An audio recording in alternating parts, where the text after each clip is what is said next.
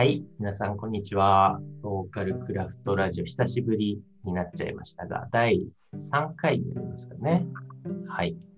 このローカルクラフトラジオは、日本各地からものづくりに関わる方を招きして、ゆるいトークを展開する番組です。場所を超えて作り手の思いに触れるをコンセプトにしたオンラインクラフトマルシェ、ローカルクラフトマーケットの兄弟的な、まあ、存在として、ラジオでは作り手の本音に半歩ほど踏み込むお話をしていきますと。半歩ですね。ということで、今回、はい、あの、聞き手というかパーソナリティを務めます、柳瀬武彦と、中西光彦です。よろしくお願いいたします。よろしくお願いします。はい。で今回第3回はですね、えーっと、奈良県から、えーじわじわというブランドをやられている松本あずささんをお招きしております。こんにちは。こんにちは。こんにちよろしは。くお願いします。よろしくお願いします。あの、松本さんとは僕もあの、ローカルクラフトマーケットよりも前ですよね、に、あの、面識はあったんですが、こうやってちゃんとお話しするのは、ほぼほぼ初めてなので、はい、楽しみにしています。な中西さんは結構初めてですね、お話しする。はい、僕もローカルクラフトマーケットの時に一方的に展示の方を拝見して、ああ、ハーブがなんかふかふかしてていい香りがするんだろうなっていうのを拝見したところですね。ね、ありがとうございます。ちょっと、この雑談と言いつつ、ちょっと緊張もされてるかもしれませんが、よろしくよろしくお願いします。ラジオ出られたことありますか？す。ラジオは何度かあるんですが、結構台本が用意されてるものが多くて、なんかこう、すごいきキツキツにしゃべる印象があったので、こんな自由なのは初めて。そうそうなんですよ。なんで、逆に緊張しているのとタイトルコールのあのゆるい感じがもうなんか嬉しくってうん、焼けてます。ありがとうございます。よかったですね。今日はね、いろいろじわじわとお話聞いていこうと思うんですけれども、えっと、松本さんは奈良県の奈良市に今いらっしゃるんですか？いえ、今は奈良県の奈良市から車で1時間15分ぐらい離れた吉野町という山奥にいます。吉野といえば、あの、林業で有名な、そうですね。林業とか、はい。吉野ヒノキ、吉野杉が今家から見えてます。へ 家から見えるんですね。はい、山に囲まれていて、えー、とちょっと谷合の集落に、えーちょうどこの夏から引っ越してきたんですが、うん。うん、あのすごいすごいというか、えー割合立派な築70年ぐらいの、えー木造の古民家、えーうん大きさが広8畳ぐらいのが5個ぐらいある家に一人と猫2匹で住んでいるとえいう、いいですね。うん状態です。すごい。ね、ご出身は奈良県の奈良市ですよね。そうですね。出身奈良市で、はい。で、会社勤めしてたんですけど、今やってるじわじわを始めてから、えー、と大阪に住んでいたのが地元の奈良に戻ってきてうん。でそのこの夏に吉野町になんというか I ターンになるんですかね U ターンしてから I ターンしたみたいなそんな感じになってます。うんじわじわは、その、ね、自然素材を使った、まあ、入浴剤っていうんですかね。のそうですね。あの、お風呂のハーブのうんブランドになると思うんですけれども、それはどういったきっかけで、もともとは全然違う、ね、住宅メーカーでお勤めだった。住宅メーカー？そうなんですよ。住宅メーカー、ハウチュメーカーみたいな。ハウチュメーカハウチュあなんか、大和ハウスかな？割と大きなあのメーカーにいて、えー大学出てからうーん当時まだフリーランスとか起業とかっていう言葉を知らなくて、うん。うん、終身雇用で勤めるつもりで入ったんですけど。え なんかそれがなんていうか働き方を考えるようになってその20代の後半になってからーうん。自分で選べないみたいなのにすごい不満を持ち始めてしまって所属する部署とか業務内容とか自分で選びたいなって思ったら、まあ、起業っていう形になるなぁと。あー。ででなんとなく自分の中でこう何をやろうかっていうのを多分探し始めてて。んでそれで、えー、と地元の奈良にたまたま帰ってきた時に出会ったのが奈良県産の薬草なんですけど、うん。うん、なんかたまたまマルシェに、えー今そのお風呂のハーブの原材料として使わせてもらってる大和陶器っていう薬草のうん。生産者さんが出ておられてでお風呂用のすごい素朴な商品を販売されてて。で買って帰って家で使ったらめっちゃ体が芯から温まって。うん。そう冷え性で悩んでたんで。うん。えーこんなに効く薬草が奈良で作られてるのかって。衝撃を受けたんです。よ。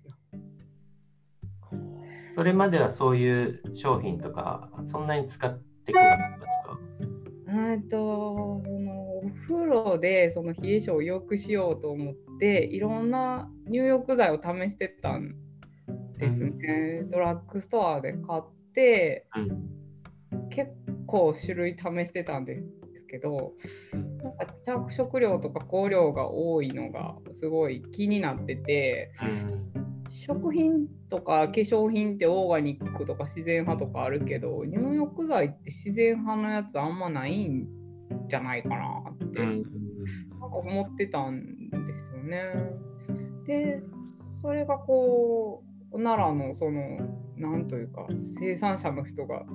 作って売っているっていうのが結構衝撃でうん何よりめっちゃ実感してこう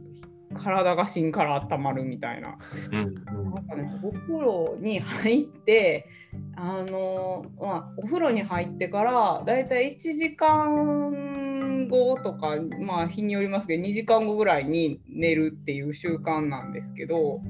まあ、大体お風呂入ってからこうだんだん体がこう冷えてきてでうんこううん眠りにつくというのが快適な眠りにつけるペースなのそうしてるんですけど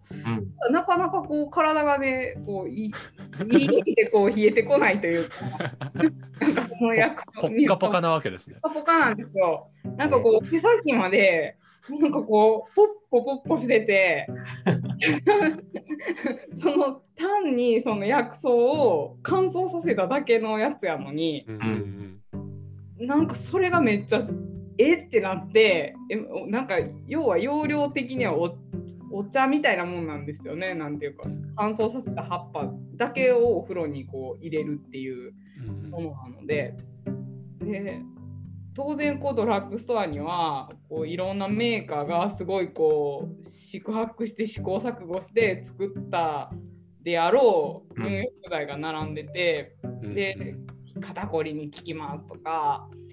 疲労回復しますとか血流良くしますみたいな。うん書いてあってでまあ当然なんか肩こり治ってほしいなとかうん。うん、なんか腰痛いしなじゃあ腰痛のやつかなとか思って買うんですけどなんか私個人の感覚としてはそんなになんていうかどう違うのみたいなところもあって、なんというかまあ使用感とか色味とかで変化させてるんかなって思いながらちょっと斜めに見ながら思ってたのが、うん単純にその乾燥させた植物だけやのにそれが一番効く感じている自分に衝撃を受けて。えってなってなんか面白い素材見つけたっていうなんかそういう感じでしたね。ー、えうんね自分の体験ってすごいですよね。うん。うんそうですよね。なんか、うん。その時の衝撃が一番なんていうか、心に残ってるっていう。うん。で、やっぱりそう、働き方かを考えて起業かなってなって、じゃあ起業の内容何にしようってなった時に、うん絶対自分の体験としてあのこれやって思ったやつじゃないとうん。絶対続かへんやろうなっていうのはうん。なんか思思ってきっと大変なこともあるだろうしみたいな。もとこうそうなんていうかうん。っていうのがあってでやっぱり自分が欲しいなって思ったものを作りたいっていうのが強くて。うん。で自分が実際に欲しいと思ってたものが、まあ、世の中になかったっていうのと体験としてなんかほほんまにこれすごいって思ったっていうものがこうパズルのピースがなんかこ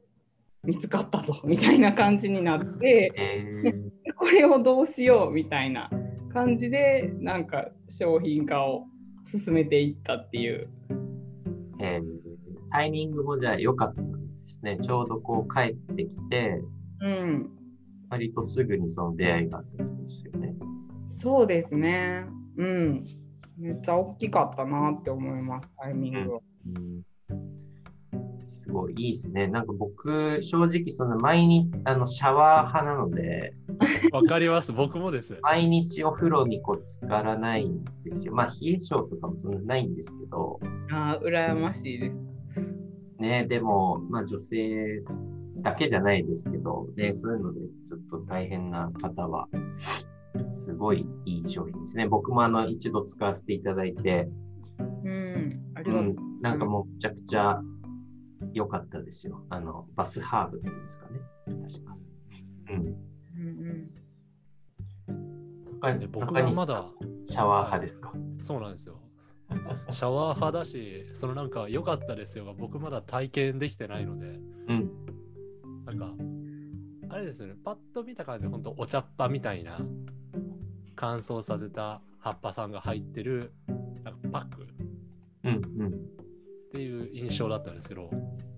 正直そんなに大きいパッケージでもないじゃないですか。うん。うんああれでだからもう本当お風呂一つ分が十分に効くわけですか？うん。あれ一つでお風呂2回分。2回分なんですか2回分。あそうなんじゃうん。2回使えますね。うん。一般的な浴槽は。で、使っへ後に乾燥させてー靴箱とかに入れてもらうと消臭アイテムになるというあサンド美味しいわけですね。何度も美味しい。なんかその辺もこう薬草の出会い薬草との出会いから薬草について調べるようになってでこう体に効く以外にも虫除けとか、うん、あのいろんなその服飾に使われたりとか染め物になったりとか薬草のこう活躍範囲みたいなものがすごいたくさんあるっていうのを知って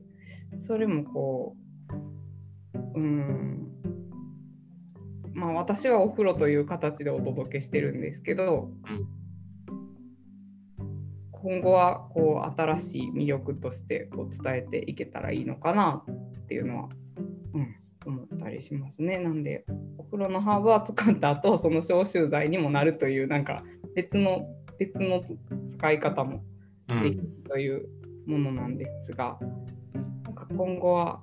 そうですね、うんうん、いろんな形で発信していけてもいいのかなと思ってますね。うん、この商商品にを完成したのは何年前なんですか？商品はこれはちょうど2016年の10月の末に販売をしたのでうん。丸4年経ったぐらいになるんです。うん、うんその最初にね、じご自身で衝撃を受けて、これやってなってから、うん、その完成までって、そんなになんか、ねまあ、シンプルな商品とはいえ、いろいろね、うん、試行錯誤あったのかなと思うんですが、うん、どどういうあのプロセスで進めていったんですか？それまでそんな商品企画とか、ねうん。ブランディングとかの経験もそんなになかったと思うんですけど、うん、どういう手順で、多分これ聞いてる人の中でももしかしたら自分でもなんかやりたいっていうね、方いるんじゃないかなと思うんですけど、何か始めたりか、あとなんかどうやって素材を集めるのかとか、うん、名前を決めるのかとかね、いろいろこうプロセスがあるのかなと思うんですけど、最初はどうしたんですか？そうですね。最初は素材を探しに行くところから始まってりましたね。うんう。んその大和陶器という冷え性に効く薬草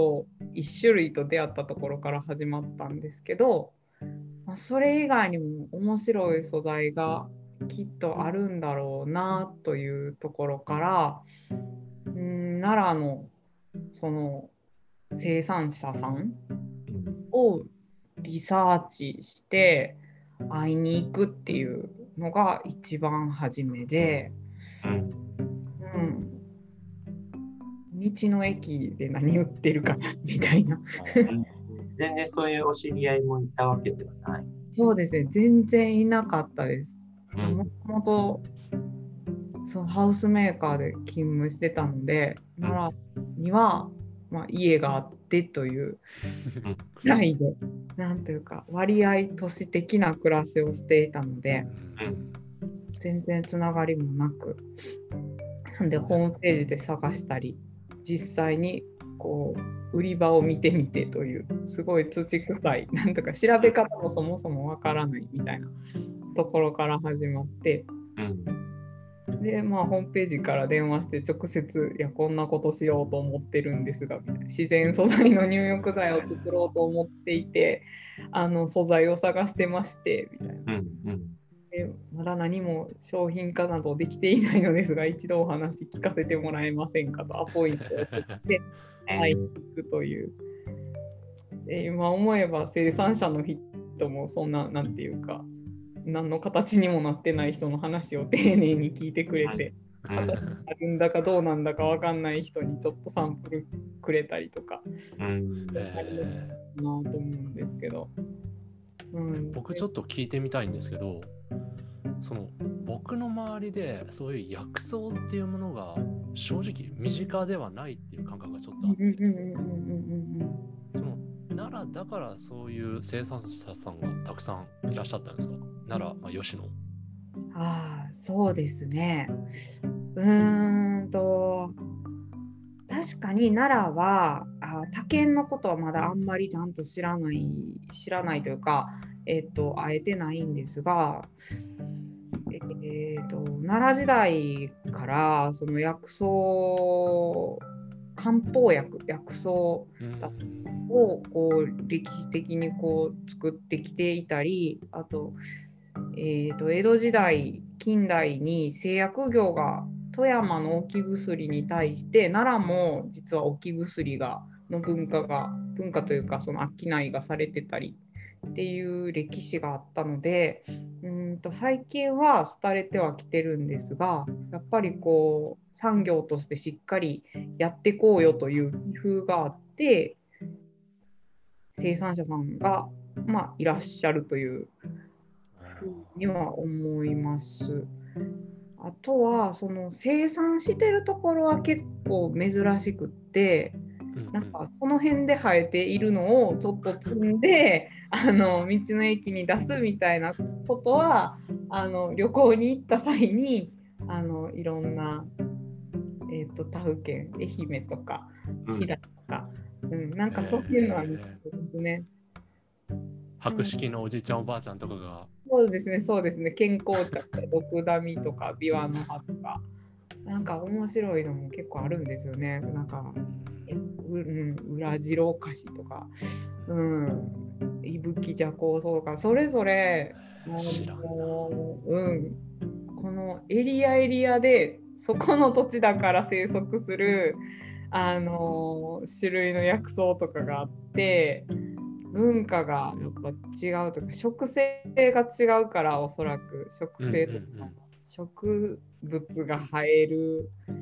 生態系がちょっと生態系が。エリアによって違うからあのその辺はもっと細かくリサーチしていくとすっごい面白いあアイヌの文化だったりとか、うん、琉球の文化だったりとかも違いますし確かに。うん、ちょっと話があれなんですけど、いや、面白い。うんうん、そんなそんなん面白いですよね。え、たけさんの周りでそういう薬草の文化ってあるんですか？あ、地域でですか？うんうん。埼玉？そうですね。文化っていうほどのあれは聞いたことないうんですね。なんでだろうなんとなく西の方がそういうの聞くイメージありますけど、そんなことない。個人的にね、うん育たないわけじゃないと思うけど。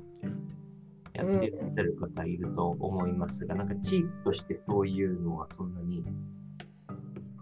なやっぱり歴史的なとこもあるのかもしれないですね、そうしたら。うんねそうですよね。うんうん、あるかもしれないですね。ないことはないと思うんですけどね、絶対になんかうん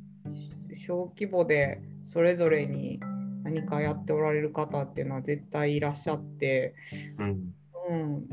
出会えてなかったり情報としてなかなか見つけられなかったりっていうことだと思うんですけどたまたままあ奈良がそういう感じでちょっと産業的にやってこうよという動きもあって、えー、と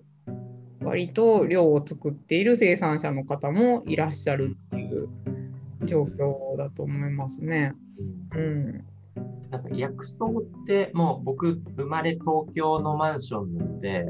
全く馴染みないしもうドラクエでなんかアイテムとして薬草回復、回復しますからね。いやどそうですよね。な薬草の定義ってあるんですか？なんていうんだ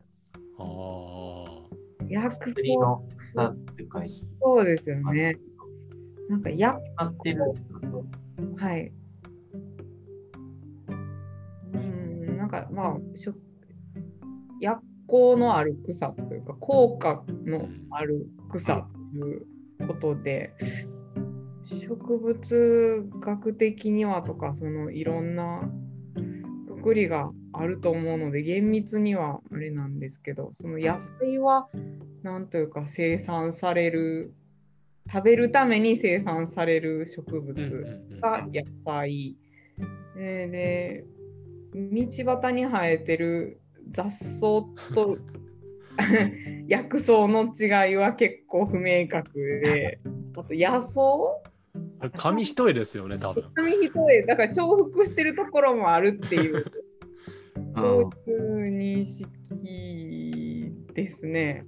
うん。なんかあの僕今年の春からちっちゃい畑をやってて、うんまあ、庭を畑にしてるんですけど、すごい、例えば毒ダミとかむちゃくちゃ入ってくるんですよ。うんああいうのも生命力が。一応ね、お茶にして飲めたりするじゃないですか。はいはい乾燥して。でもあれは薬草とは言わない。いや、あれ、薬草の代表選手だと、あ、代表選手なんですか、毒ダミ。うん、うん、ドクダミ。ドクダミはいいですよ。あの、いいですよというか。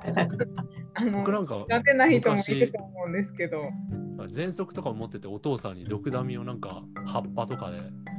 なんかいろいろいろいろ頑張らされてましたね。え結構ー、匂い強いじゃないですかあれ。いや、めっちゃ強い。うん。うーんってなるんですよなんか。うんうんうんそうでもなんかお茶飲んでみなとかうん。うんうん。そう自制してるやつらをうんうんそれは記憶にあるなそういえば。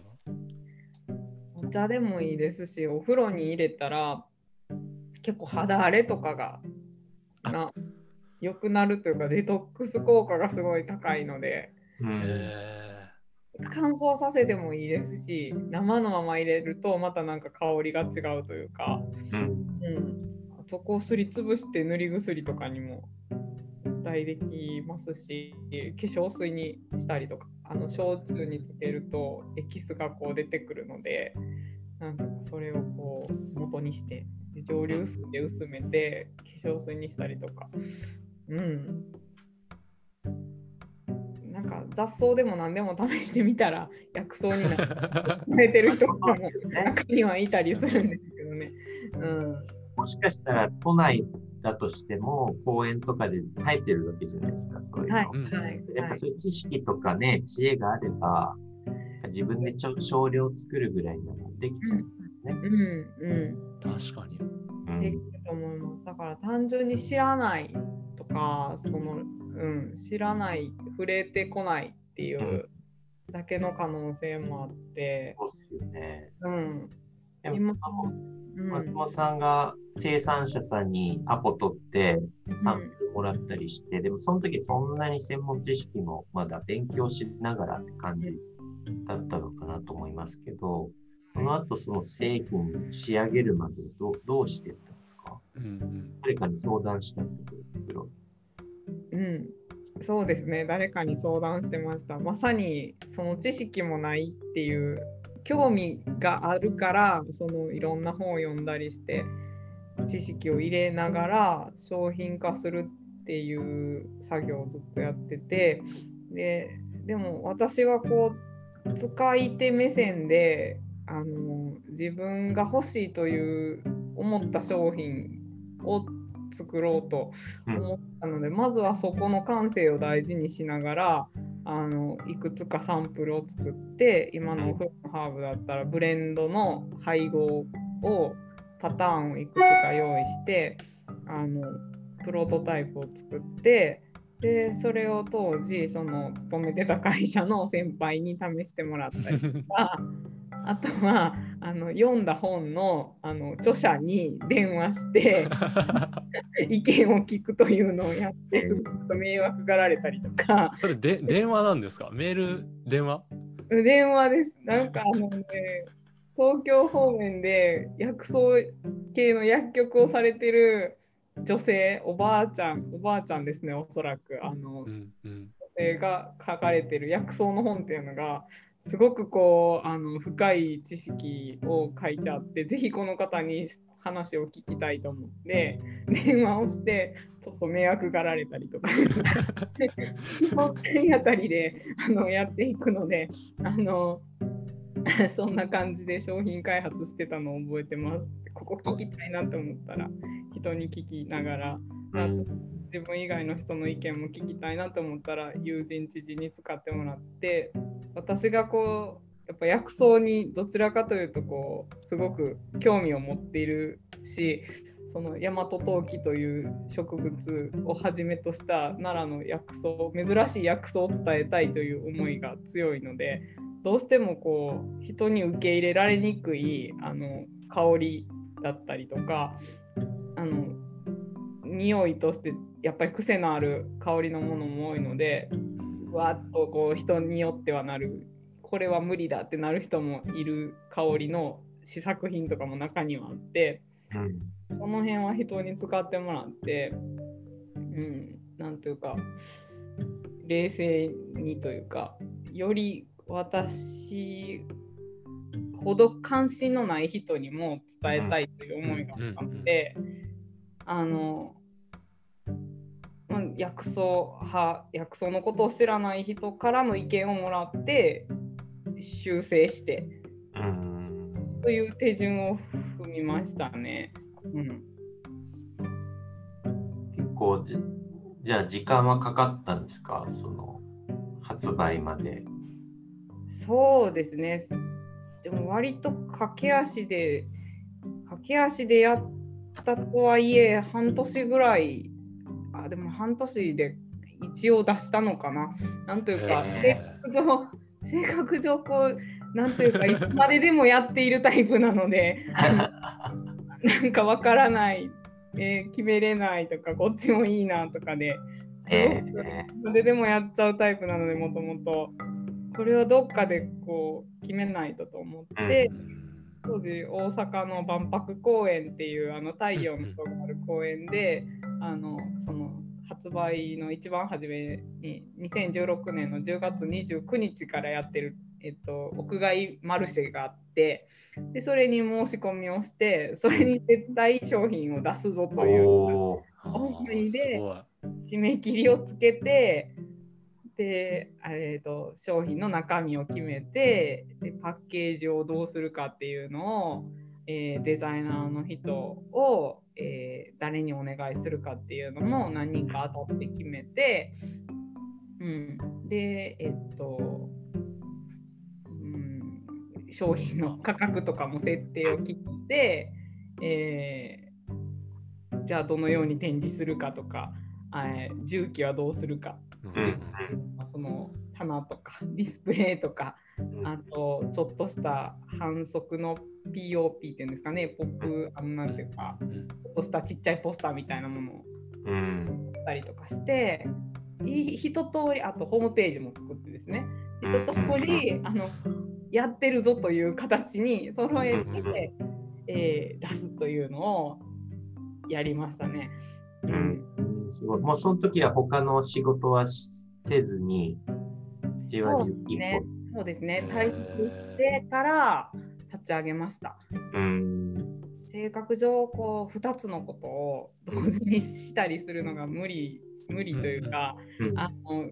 ちょっと浮気心があってはできないタイプなのでうん。一旦お仕事はあのこういうことがしたいのでっていうのをお伝えしてであの理解してもらっ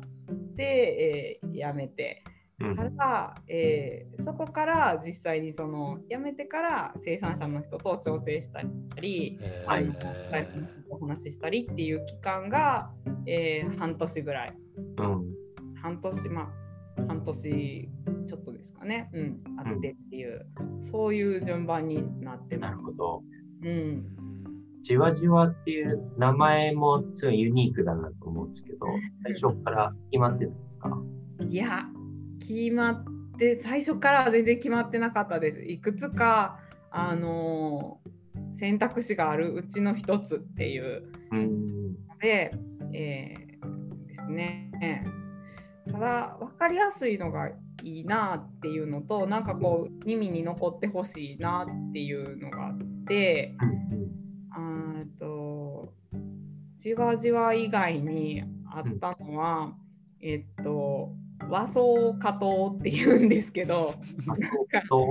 漢字で4文字で、うん。えっと和風の和と草。うん。うん。あとお花の花にお湯えー、なるほど。読み込みすると和装加藤になる。うんうん。音はわよく分かりにくいんですけど、うんまあ文字で見たら、まあ、日本人はなんとなく何のものかよく分かるという。うん確かに綺麗ですね、確かうに。んでそれとじわじわが最後残ってうん。じわじわはまあ植物素材をそのまま生かしてその力をこう感じてほしいっていう気持ちと、ううんん、音がなんか覚えてもらいやすいかなっていうのでうん。なんですけどそれは最後当時あ当時というかパッケージをお願いしたデザイナーの人にいやこれ最後これ私の中ではこの2つ残っててっていう話。をした時に、いやなんかじわじわいいですねみたいななってあじわじわにしますみたいな。最後の2つの1つがすごいなんというかちょっとしたノリみたいな感じでじゃあそっちにしてみますみたいな感じで、うん、決まったなっていうのが記憶にありますね。ね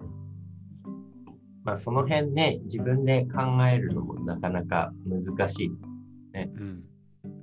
そうですね。なんか考えてるのは楽しいんですけど最後絞る時にめっちゃ辛かったなっていうのもあります。ひ一押しって絶対外から欲しいですよね、そういう時。あ欲しいですね。最後決めたくないというかなんかそこに対して責任が生じるというか 疑れない感じとかがすごい怖くて。うん。それ以外にその開発までで大変だったことってななんかありますか？開発までで大変だったのはうん。あのパえっ、と資材の一つでそのお風呂のハーブというのはその、えっと専用の袋に入って巾着状の形をしている形状なんですけどうん。この袋になる部分がこれの製造先を探すのがめっちゃ大変だったんです。素材はまあえっと不織布なんですけどそのサイズ感をすごい私はこだわっていてうんあの巾着になったその巾着の形がちょっと主観的なんですけど可愛い形じゃないといけないっていうのがうんこだわりだったんですよ。うんであの今は、えー、と20センチ20センチの 袋に薬草 10g 入れてこの上から5センチのところを パタパタと5回折ってあの巾着の形にしてもらってるんですけどそこのねこの袋の袋がどうしてもその20センチ20センチの袋は既製品ではないわけなんですよね。へ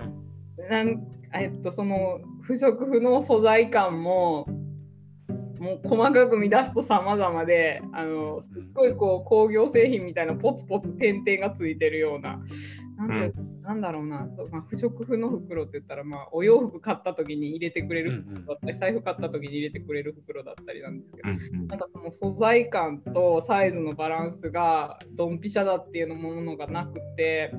であこれはゼロから作らないといけないんだとなって問い合わせ始めたんですが基本的にそこの部分はやっぱり機械でたくさん製造されるものなのでロットがなんか3万とかですっていう話を の製造メーカーからされてで当時、まあ、いくらこうなんというか覚悟を決めて起業したとはいえ初めから売れるかどうかもわからないものに対して3万枚のロットを抱えるっていうのがどうもちょっとしんしんどくて 無理ちょっと無理やなみたいな思いながらいろんな会社を当たってすっごいなんか剣もほろろにないやそんなそんなそんな無理ですみたいなめっちゃこうあの、うん会社の窓口の方にあの言われながら になりながらすごいバイタリティですよね、本当。少ないロットで作ってもらえませんかみたいな。ですね。でなかなかなくてもうなんかもう無理かもしれへんって言って思ってたタイミングでなんとか東大元グラスというかその薬草をよもぎを仕入れさせてもらってるおっちゃんがいておっちゃんというか生産者の方がいてその方に「いやこんなんでちょっと悩んでるんです」ってポロって言ったら「あのえ知ってる人？おんで」みたいなのがあって 東大阪のあの町工場のあの小さな工場なんですけど紹介してもらってで訪ねていったらすごい快諾であの7000枚とかやったかな。うん。でも頑張なんか頑張ったなって当時は思ってたんですけどでも手が届きやすい範囲のロットで作ってもらえるところと出会えて今もあのよくしてもらっていてですね そんな、うん、そんなことはありましたそれまでで、あの思ったやつがないから既製品を手で加工するっていうすごいこだわりのものをこうあの作りたいがために既存のあのだしパックでダッシュパック、はいはいはい。パックですね。あのスーパーで売ってるここに行ったらこのだしパックあるっていうだしパックをめっちゃ大量に買ってきてあのなんかあの文房具を文房具やなんていうかえっと紙をこう切るギロッチみたいなやつでこう長さを調節してでカッターナイフで加工するっていうのを しばらくやっててもう笑っちゃうんですけど。それで考えると全然なんていうか商品としてのコスト全然合ってないというかうんやってるからいいもあの工賃として発生してたら全然合ってへんやんみたいなことをやってましたね。いやでも逆に明確に完成形がイメージできてるってすごいことですよね。いやーねそうなんですかね。なんか単純にもうなんかここからは下げたくないというクオリティがあって、うん、なんか既存のやつやとなんか自分が自信持って売られへんなみたいな。で、なんかそこだけはなんか譲れへんみたいな感じでやってました。めっちゃ夜な夜なその私パック切ってたの懐かしい。笑っちゃいますね。ほんそうですね。いや、でも、そこから4年でかなりこうね、しっかりしたブランドに育ってきてるでしょうね、ね。ちょっとね、あの、30分ぐらい経ったんで、はい前半は、まあ、結構この発売までのいろんなお話聞いてきましたが、後編はちょっとその後の発売後のブランドを育てていくところとか、あとこれからやりたいこととか、なんかその辺聞いていきたいなと思いますので、一旦前半はここで締めようと思います。はい。はいでは、引き続き後半お楽しみください。